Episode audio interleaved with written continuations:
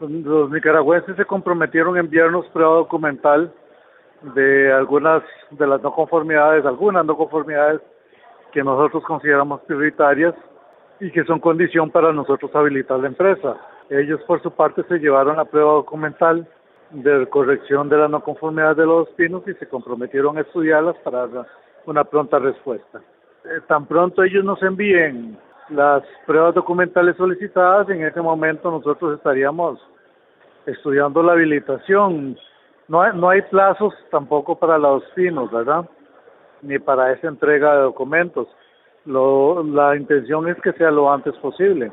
Por supuesto que las dos partes estamos muy interesados en, en, como ya le digo, nosotros le enviamos ya, le entregamos la documentación de nuestra parte y esperamos que sea muy rápido el, el envío de, su, de parte de ellos de los documentos que les solicitamos, ¿verdad? Eh, eh, sobre todo pues que ellos indican que ya lo tienen a mano, así que esperaríamos que esta semana, a lo sumo a principios de la otra, tengamos eso en nuestras manos y podamos resolver. Muy positivo, me parece que es muy positivo, eh, porque de ahí hay una respuesta en ningún momento los nicaragüenses rechazaron las no conformidades señaladas por nosotros y nos propusieron un plan de acción para corregirlas.